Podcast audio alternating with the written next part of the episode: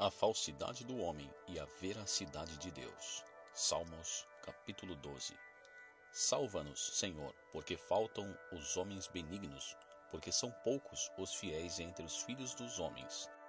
Cada um fala com falsidade ao seu próximo, falam com lábios lisonjeiros e coração dobrado.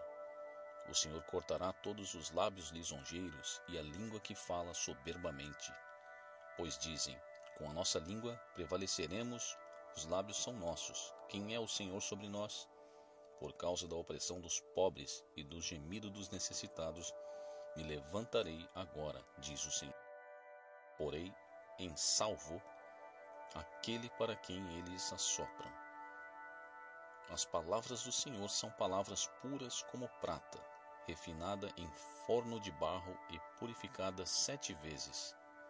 Tu nos guardarás, Senhor, desta geração, nos livrarás para sempre. Os ímpios circulam por toda parte, quando os mais vis dos filhos dos homens são exaltados.